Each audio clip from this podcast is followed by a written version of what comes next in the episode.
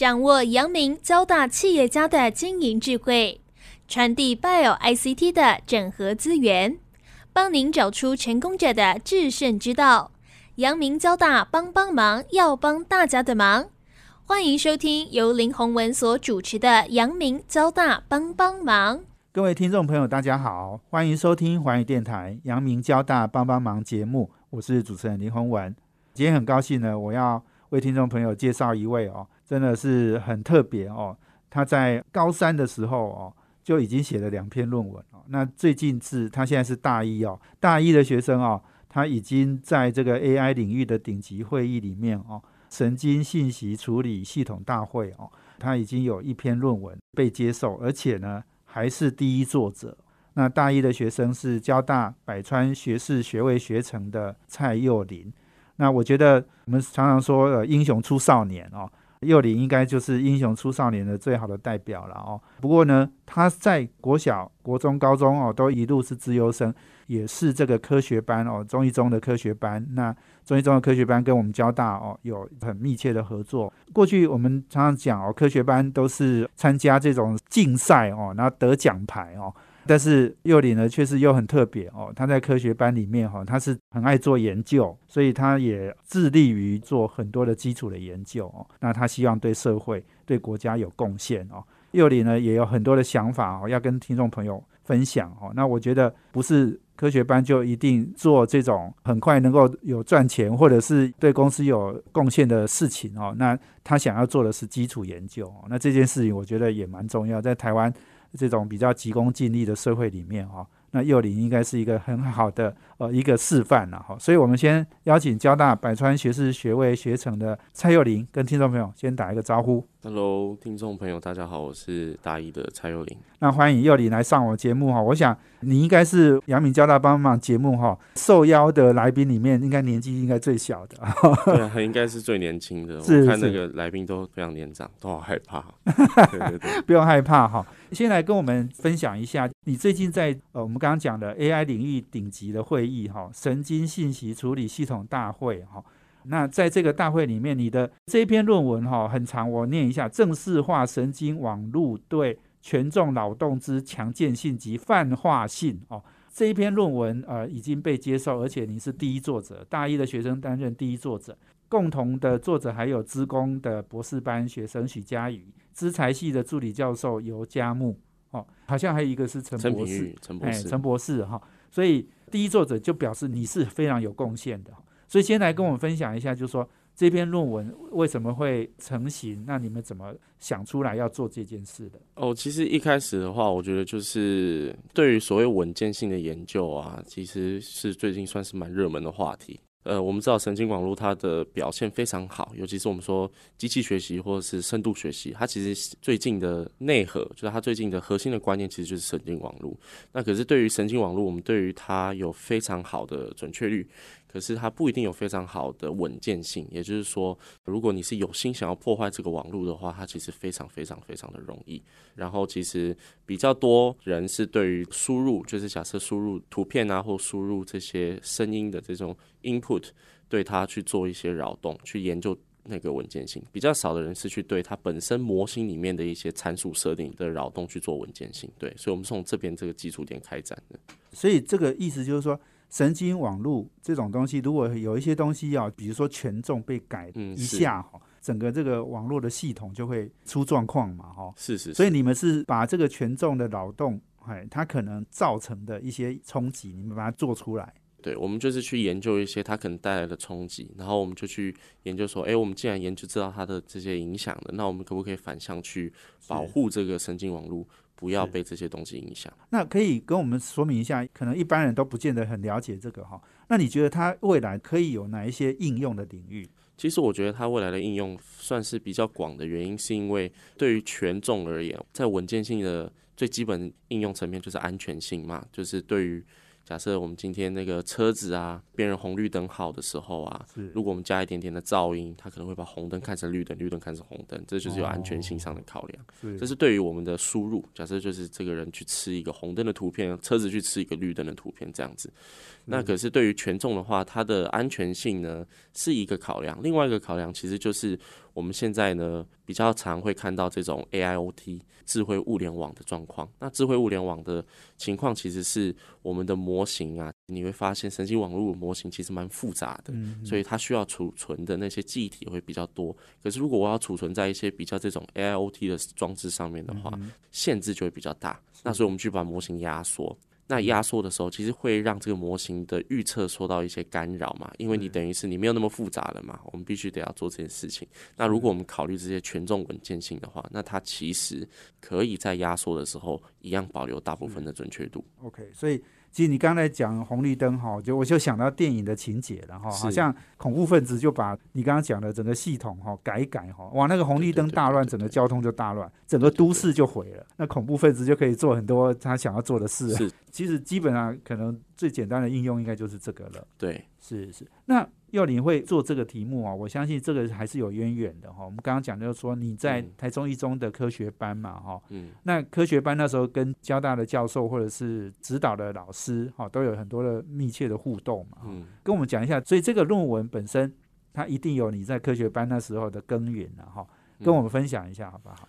哦，我觉得科学班给了我非常多的时间吧。对啊，像是我如果。新闻上报道的那些关于我去台湾人工智慧学校就读啊，或者是我后续其实在做研究上需要用到大量的时间讨论的时候，其实都是科学班就是愿意给我这些时间。然后还有当然科学班后面到了就是交大的时候啊，然后刚好我之前的这个合作的尤老师他其实也到交大任教，所以。觉得是一个蛮刚好的契机，有点像是天时地利人和的感觉。对对对，就是尤佳木老师，他那时候是你好像是在中心大学的时候就认识嘛。你刚刚讲到就是科学班哈，台中一中的科学班，高一高二是在中一中读书嘛，高三是到交大去上课，对不对？对的，没错。我有一段时间我已经对科学班不了解哦，我是听幼林讲才知道，原来是高一高二就把三年的高中的课程都念完了。然后高三这一年就到交大去，对，所以到交大那一年，你们你们主要是在修什么样的课？呃，就是修一些大一基础的课程，像是微积分、普通物理学、普通生物、普通化学这种的。你在科学班里面，你就是对科学是特别有兴趣？对，其实我在科学班的时候，一开始其实比较是做物理方面的，然后后面对资讯啊那些东西感到兴趣，所以后面研究就是做这方面的东西。因为我看你现在是可能在。资讯工程还有这个 AI 领域，这些都是你现在你着重的方向嘛？是是没错。你可以讲一下，就是说科学班给你提供的一些，诶，让你去挖掘你在这个领域的一些兴趣跟方向嘛？我觉得其实反而是，呃，之前也是有时候会跟一些科学班老师聊天，他们也会建议一些。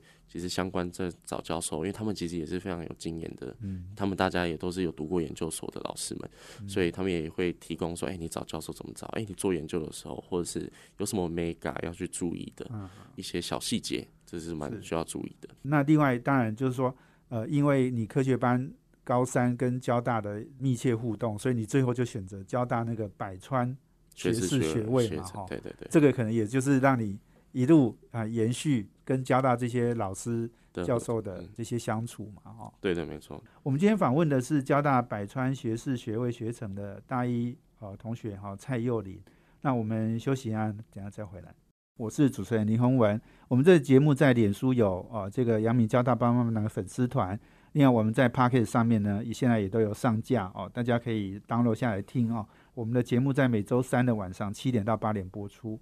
今天邀请的贵宾是交大百川学士学位学程的大一同学哈，蔡佑林。那他也是很年轻哈，最近的一篇论文哦，他是第一作者哦。那已经在 AI 领域顶级会议神经信息处理系统大会哦获得通过哦。佑林，我相信很多人都觉得你是资优生了哦。那我相信你也是哦。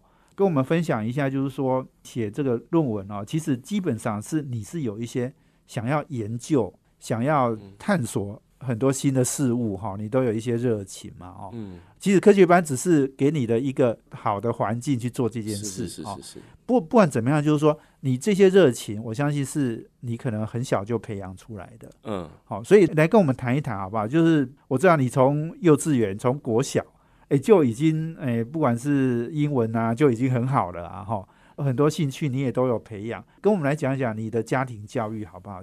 从你父母怎么样培养你开始？哦，其实我觉得我们家庭教育蛮，我妈都说蛮放纵的，就是其实就是让我去做想做的事情，然后想做什么呢，就都可以做。然后我们家的教育哲学就是试试看，不要轻易的对某件事情表达你觉得你很讨厌它或是怎么样的，你应该都先去试过，然后觉得自己不太行，那就那就没关系，或觉得自己。不太适合或不太愿意做那件事情的话，那也没关系。所以你从小试过多少东西？哦，从小试过呃蛮多东西的，就是包含说语言这方面的啊。从小我也有去学过呃法文跟德文，然后到现在还会一些些啦。然后呃。还有一些其他的溜冰啊，然后或者是弹钢琴这些等等的运动。那刚好考上了自由班之后呢，呃，就比较偏向数理科类的这种发展这样子。那那些像比如说你说溜冰、钢琴、学法文、德文，这些都是妈妈、爸爸要你去念的，还是说你自己就有兴趣想去试的？其实我觉得没有个逼迫性或是怎么样，就是我其实从小是蛮顺从的小孩子，然后我妈妈也不太会逼我去干嘛。他真的不太会逼我去干嘛，他只会说：“哎，你要不要这个？要不要去试试看？”就包含我考多一这件事情，都是就是我们有一天可能有一天在车上，然后就说：“哎，这个检定好像不错。”我看了看了，觉得哎好像也行。然后说：“那我们要不要来准备一下？然后花个一年的时间呢，还是什么的？”他就说：“哦，好。”我就说：“好啊，那就就开始读还是什么的。”所以其实就是蛮这样，就是我妈其实应该比较模式是她提出来，然后我就同意，就复议，然后就就就这样做。你是国小六年级，你的多益就九百七十分嘛？对，九百七十五或九百七，回去看一下证书，对，太太久。所以这已经快接近满分了呢。对，差十五分左右。嗯，所以你的英文应该是从幼稚园就开始。对，从幼稚园的时候就开始。那那时候你就对英文有兴趣哦？其实是这样，我觉得其实更早。我觉得其实就说到，我觉得像是语言教学这种东西啊，其实真的就是要早一点，小孩尽可能越早越好。他不是听不懂，你只要肯讲、肯念给他听，他其实听得懂，耳濡目染，真的是耳濡目染一下就会懂。但当然，我爸我妈其实并不是非常会英文，或甚至是他们。就是我们这英文上讲的 barely，真的是可能他就说二十六个英文字母都懂，可是他凑在一起就不太懂这样子。可是我妈从小就会拿着字卡在我面前念 A B C D E F G，然后就是让我会 A B C 还是什么的。你的父母是做什么？我们家现在是在做这个餐饮业的，然后以前呢，爸爸是做大龄女装的那种批发，衣服的批发。对对对。现在是餐厅。对，现在是在开餐厅。所以爸爸比较忙于工作。爸爸比较忙于工作，早期的时候，对对，所以都是妈妈照顾你这样。对，那他们是念到教育水准吗？我妈其实只有念到高中吧，她是念服装设计的。是是。然后我爸爸好像他都说他有念到大学，然后 他好像念的是，他说他现在叫南洋工专吧，还是什么的，就是可能有念到五专那类的。东西，所以很不容易。嗯，就是说你刚刚讲的，就是说父母给你可以去试试看不同的。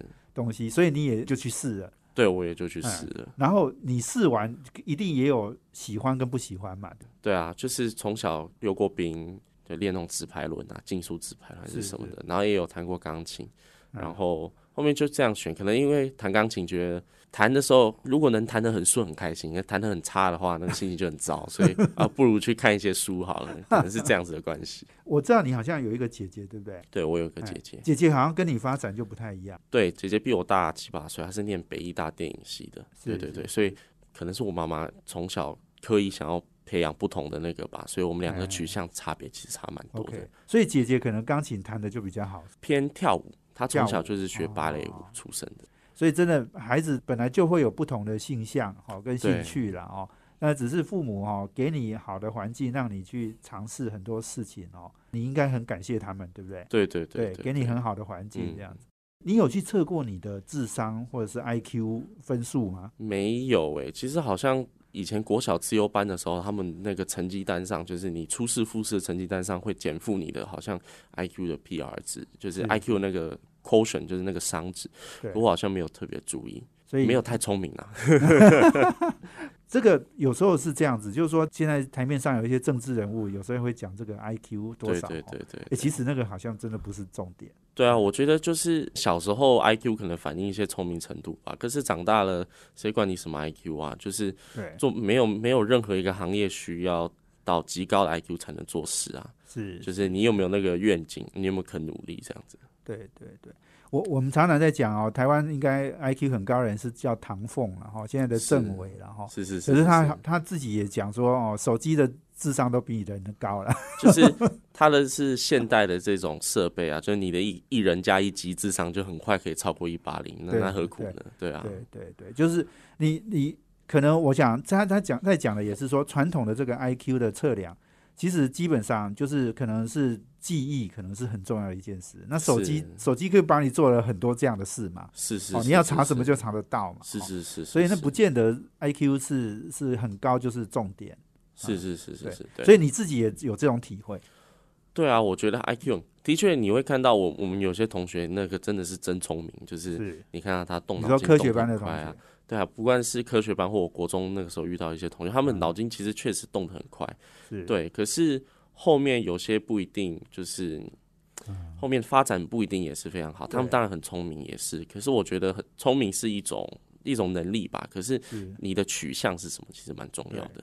对对对，你把它用到哪里，这也很重要。对你把它用到哪里，这题其实蛮重要。你有用到做坏事，那就麻烦。对，那当然不行。你就可以变得很很大的坏人，这样。对，是大坏蛋这种。是是是，好，所以哈，这个呃，我们今天访问的是交大百川学士学位学程的大一同学哈，蔡佑林。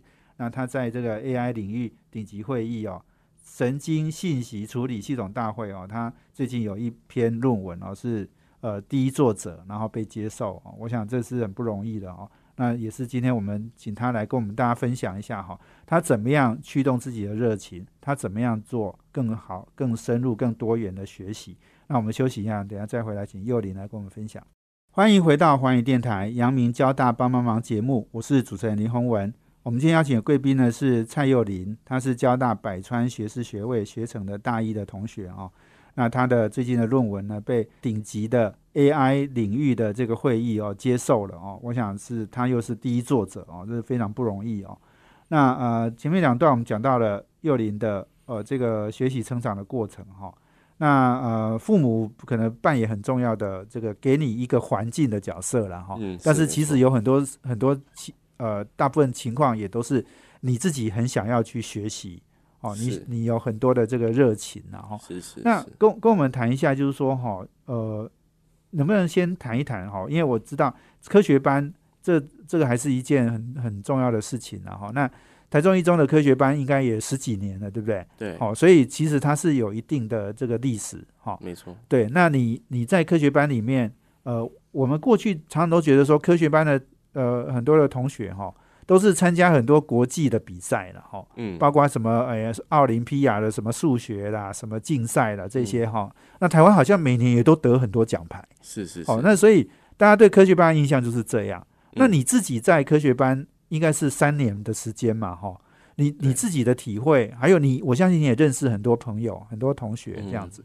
你你来跟我们分享一下你在科学班里面的一些想法好不好？看到了一些哦。我觉得科学班真的是同学们都其实非常的聪明，然后也非常的努力。其实我觉得科学班的小孩，呃，你要说真真的顶尖聪明，像是唐风那样嘛，其实那样的很少见。那大大部分人就是非常努力，然后去学习还是做什么样的事情的。对。然后当然那是我自己的观点啦，因为我是比较偏做研究。研究面向的嘛，对，所以我会觉得说，其实，诶，大家如果既然都这么努力，其实这样子的努力，我会看到，如果可以看到它更多的被在研究上，或在在研究上，或在发展应用上，比较有有着落的话，会是一个比较好的选项。我觉得是，对对对对。我看到就是说，你即使在高三，你就也写了两篇论文，对不对？嗯，你其实很早在科学班里面就想要写论文了。这个事情是因为我我知道，就是说很多科学班，他们到后来，像比如说高三的时候，当然很多还是准备要升学，那很多可能也都去念大家传统的就是医学、医科，哦，或者是电机，哈，对，这大概就是走走这两条路，是台湾这些呃这个科学班或者是资优班的人哦最常走的路。可是像你这样走这种基础研究的，真的很少。对，其实我觉得。的确就是要稍微回去审视一下这个制度啦，因为我们真的觉得，如果你真的是我们的科学班的利益，其实是非常良善的，就是为了要培养我们一些台湾基层这个基础数学研究的一些人才。可是当然，我不会说呃，我的同学们是如何如何或怎么样的，其实他们个人有个人的选择，而他们对他们的选择，其实某种程度上也是社会价值所趋的结果。对，可是我觉得，其实某种程度上，在科学班设计上面啊，或者是一些相关的课程或制度设计上面，其实如果能够再稍微思考一下嗯，的话，或者是为了我们长远的这种研究的利益着想的话，会是比较好一点。对对，你你的意思是说，科学班要怎么样设计，才会嗯让大家比较有一些啊，真的对科学对对产生兴趣，有有而且是基础科学，该怎么设计？该怎么设计吗？其实我想蛮多这件事情的，就是然后高中三年的时候，没事做完研究累了，我们想一下怎么改良这个制度。是其实我觉得比较大的重点是，当我们真的需要培养一个做研究的人才的话，嗯，呃，我觉得第一个点是要克服的是所谓的直升大学的这种制度。是就是对于一个科学班，我们能不能让他直升大学？其实，在我的想法而言，是其实是可以的。如果他是真的专门直升这种基础科学科系的话，因为对于我们来说，我们要我们要培养这种研究的人才，最好的方法就是帮他扫除一些障碍嘛，然后好好的专心的栽培他。所以，如果他不用去面对一些社会就是学测啊、职考上的压力的话，其实这样也是比较好的。然后另外一个点就是，可能我们招进来的制度也需要稍微稍微重新去想一下。就是我们当然招进来的大家都是精英，可是我们真的真的是需要这些精英吗？其实我觉得我的同学们只要能够全部放回普通班，我觉得他们也会是考上医科，也会是考上电机资讯。我觉得他们本身就非常努力而且认真。所以其实相反的是，我们要去想说，科学班是想要成就什么样的人？如果是假设以他的利益立场来看的话，需要去培养这些基础科学研究人才的话，那我们是不是怎么样去设计我们的招生制度，会让它会比较好，去真正发掘对科学有兴趣的？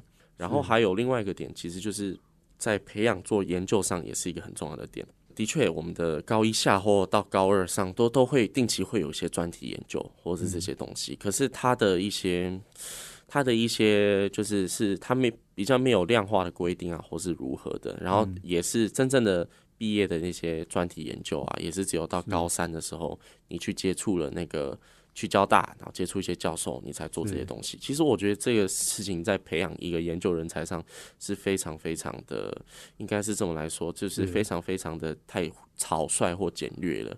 其实真正如果能够把真正的这种做做研究的这心态跟研方法跟一些想法，从高一的时候就慢慢的去传授给他们的话，我觉得这件事情在培养科学人才上真的是呃一个非常重要的一个步骤。对，你刚刚讲就是说专题研究现在只有高三需要做，所以可能规定的是太晚了，对不对？也许高一高二就可以让他做一些专题。他们也会，可是他们就是找一些学校老师或是什么的。那其实某种程度上，有些专题研究都变成这种竞赛准备，就是我们学校排了可能三节的专题研究课，那呃物理的专题研究，我们的学生们我们就拿去准备五号，或拿去准备那个。我当然没有否定准备这件竞赛不好，只是说是是，如果你真的是想要做好的专题研究的话，可能我们其实可以定期的请一些老师们，或是真的是教授们这些有研究非常丰富研究经验，看看能不能分享一些，比如说我们怎么样去好好的寻找文献，或者是是。我们要怎么样去确立一个好的研究目标或研究标的，其实是蛮重要的。这些很基本的工作其实都没有比较没有很努力的扎根呐、对哦。对对对对，所以你因为你没有这样做，所以同学可能也就跟着社会潮流走了。哦，对因为你没有对，其实真的就是因为你没有这些配套的设计，所以同学当然说专题研究，哎，你找个老师，老师想干嘛？呃，不知道，不然来写一些题目好了。所以他就变相的就变成这样子的趋势。其实幼林，你刚刚讲的很重要，就是说科学班到底它利益是在哪里？那你有没有这样子做？哈、哦，对，那我相信就是说科学班，当然大家的兴趣还是很广泛的，可能大家还是会朝自己的方向去发展。哈、是你也不能限制他要走哪一个方向是是是，只是就是说，那科学班最重要就是说，我们常常在讲台湾哈，那个整个基础的研究风气是不够盛的。那科学班其实本来就好像应该有这样的一个目标方向，可是感觉他又没有哦，是是他没有做到这件事，所以这个的确是，因为你刚刚讲有很多事情都应该稍微大家检讨一下。我们怎么变成在讲这个科学班的问题？不过 我觉得幼林其实这个经验分享是很重要的哈，就是说。嗯这个可能也跟我们整个社会风气，甚至产业的惯性也很像。哦，刚刚讲的就是台湾可能都比较急功近利，要看到马上能够看到的东西。对可是基础研究、基础科学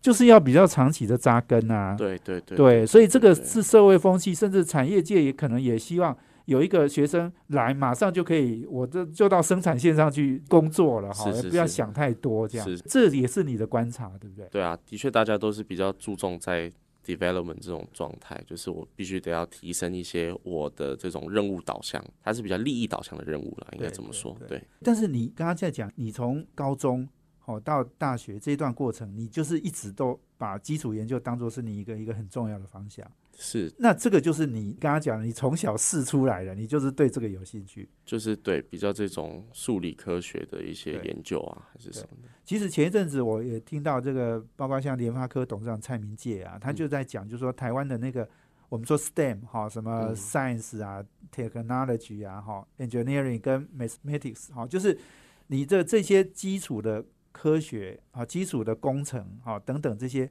好像台湾其实好像甚至连那个课程哈。那个时间都都缩减了对，哦。我们讲的当然不是科学班，我们讲的是一般的一般的国中、高中这样子哦。那他觉得这个其实问题是很大的。是哎，因为让那些可能有志于发展，然后有兴趣的人哦，他不见得能够朝这个方向去嗯做。嗯嗯嗯啊嗯，没有错。所以你在你的科学班的同学里面也有看到这个现象。对，我觉得真的是要加强，真的是因为我们的社会发展的确就是你必须得要有，你现在虽然可以可能很蓬勃，可是你未来你只要不培养足够的 STEM 人才，你未来的发展就遇到那个一些限制。这个其实我一直在想哈、台湾我们半导体哈、要往在世界更高的层次去发展哈、就是要有更一流的这些基础研究的人才。哦对对对，没有对，我。们今天访问的是交大百川学士学位学程的大一同学蔡佑林。我们休息下，等下回来。欢迎回到环宇电台阳明交大帮帮忙节目，我是主持人林宏文。我们今天邀请贵宾是交大百川学士学位学程的大一呃同学蔡佑林，那他也是最近在 AI 领域哦顶级会议哦论文哦被接受哦，他是第一作者。刚刚我们提到了呃你的科学班的一些反省跟检讨哈，诶，我觉得你这些建议哈、可以给我们教育部长哦参考哈、哦，希望他听得到。希望大家对对对，而且很重要就是说我们的基础研究，我觉得这个是可能也是台湾现在很多我们都说我们都是制造啊，我们都代工啊，啊为什么会这样啊？因为就急功近利，或者是我们就是最会做这件事，但是我们在基础研究上面如果能够做改善，科学班全台湾也有十几个学校在推动嘛，哈。那这些其实也是我们很重要的基础研究的人才的来源。是，但是这样的科学班的历练呢，就是去念医科，就去念诶、这个电机系哈。是那这样子的运用是不是有一点点资源？好像稍微应该还是要做一点调整了是哈。对，那幼林，我们我们来分享一下你的你自己的学习的方法好不好？嗯哦，因为我想你能够在这么年轻，然后已经做到很多人家是博士哦，或者是教授做到的事情哈、哦，嗯。你可以谈谈你自己的学习的一些方法跟心得，跟跟大家分享一下。哦，我觉得其实对我来说，因为很多人也会问一件事情，说其实对于一个大学生，甚至一个高中生来讲，呃，研究这件事情是不是需要花很大的力气？因为说老实话，我们在做研究的时候需要很多很多的前辈知识嘛，对不对？我们需要很多很多的，不可能啊，我不会 AI 就去做 AI 的研究嘛，那就说这是怎么办？其实对我来说，这样的上手，我觉得刺激性的学习非常的重要，就是。你必须得扎根，一步一步的来。有些东西的确它就是像金字塔一样叠，可是我觉得另外一个重要的点就是，除了这样子稳固的扎根之外，还有所谓那种跳跃式的去学习它。今天我在做研究的时候遇到某个点，我不太理解，那我就去查，我必须得要知道它的技术是怎么样子的。如果你不会，那你就去学。现在的网络非常的好用，对，对不像是以前我们学个技术可能要去图书馆翻书，要去找很多很多很麻烦的东西。现在基本上你只要去查，你就可以知道相关的资料。那我觉得它就是一个你可以利用的工具。对于什么样的想法或什么听不懂，你就去学。那学不懂怎么办呢？如果身边有人的话，你就好好找他讨论，对，去找一些诶、他们可能真的会的，对吧？是实验室同个学长姐或高中生，你就去找老师。生物的东西，你找生物老师嘛，或者你找其他老师去讨论说，老师你这个我不太理解，可以解释给我听吗？这样子。是对，所以其实那你的学习方法，老师讲也没有很特别哦，但是嗯就是不懂的就一直追，一直追求，一直追问，啊找到对的人问，好、那对对对，对，那这个很多事情就解决了。是只是，所以这个如果你要讲到后来，就说那更重要的是你背后你那个驱动你的那个力量是什么？你觉得为什么你会有追求这些？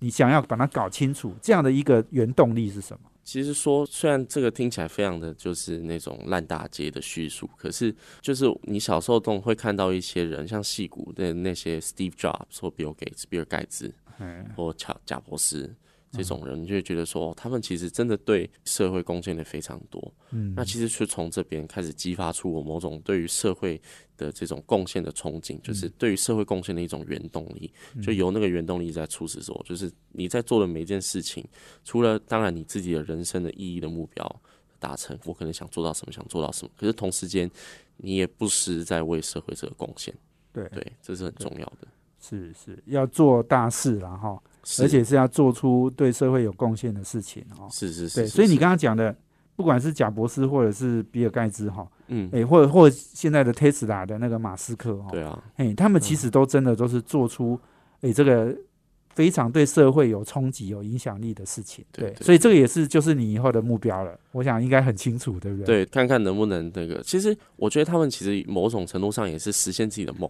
他们有个疯狂的梦。是那这个梦，他们我觉得其实也是对于个人实现很重要，就是他们有个梦，他们想变成一个卓越的人，他们想做到某种卓越的事情的时候，是是，那当他做成的时候，这社会也会随之改变。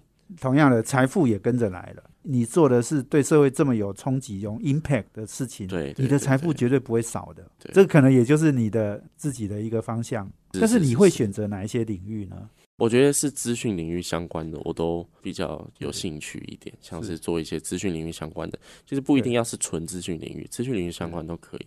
资讯结合人文啊、艺术啊、哲学这些东西，我觉得都是非常有趣的一些应用。我看到你对哲学、对呃创业也都有兴趣嘛，哈。是现在谈创业，其实交到很多以前的校友哈，在大学的时候就在创业了。你你有试想要试过吗？这个就是一个，我其实真的是一个很会想的人呢。是，对，所以我觉得在如果真的是创业的话，我真的需要去找到一份，就是找到一个那种执行力的想法。就是我是比较常执行力的想法。比较擅长于就是那种躺在床上一直想事情的，就是就包含研究也是这样，就是一直做研究，然后就一直想新方法还是什么东西，是就是 run 过一遍。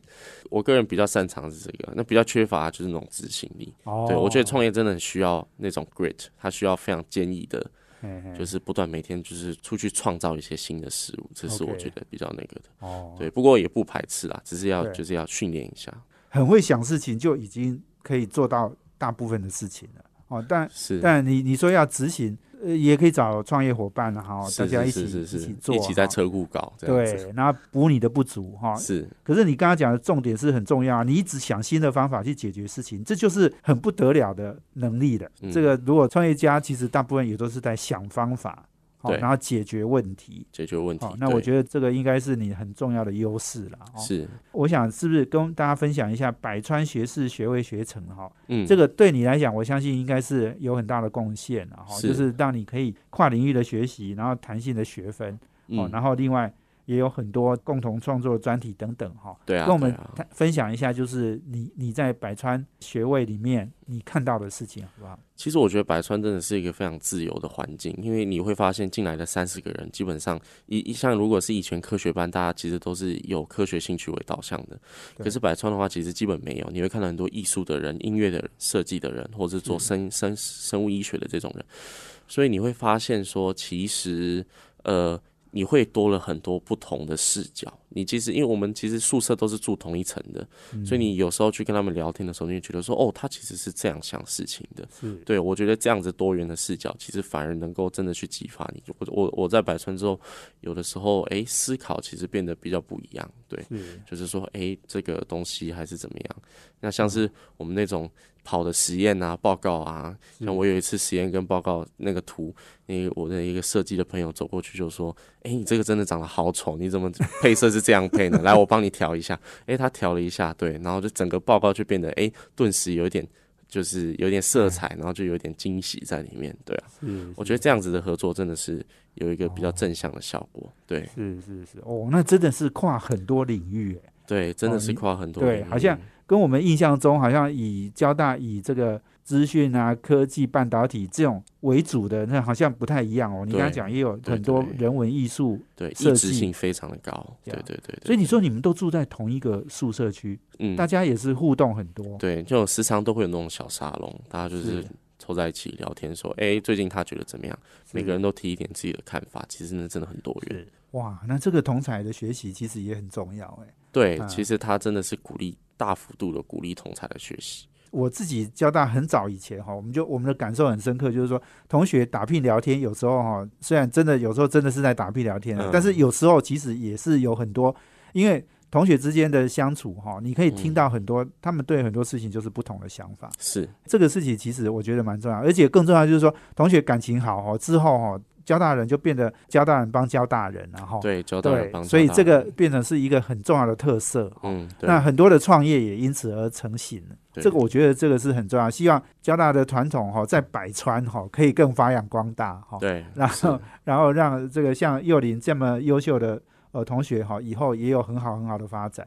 就是我觉得，就是像这种那个座右铭，那个同心致远那个东西，是是是，其实真的是大家意志性很高，组成一个团队，其实还蛮有用的。就我想时间有限，我们今天真的非常谢谢我们交大百川学位学程的大一同学哈，蔡佑林哈，这么年轻哦就已经有这样的成就哦。谢谢。那我们也非常谢谢佑林，也谢谢我们听众朋友收听我们阳明交大帮帮忙，要帮大家的忙。我们下周见，谢谢，拜拜，拜拜。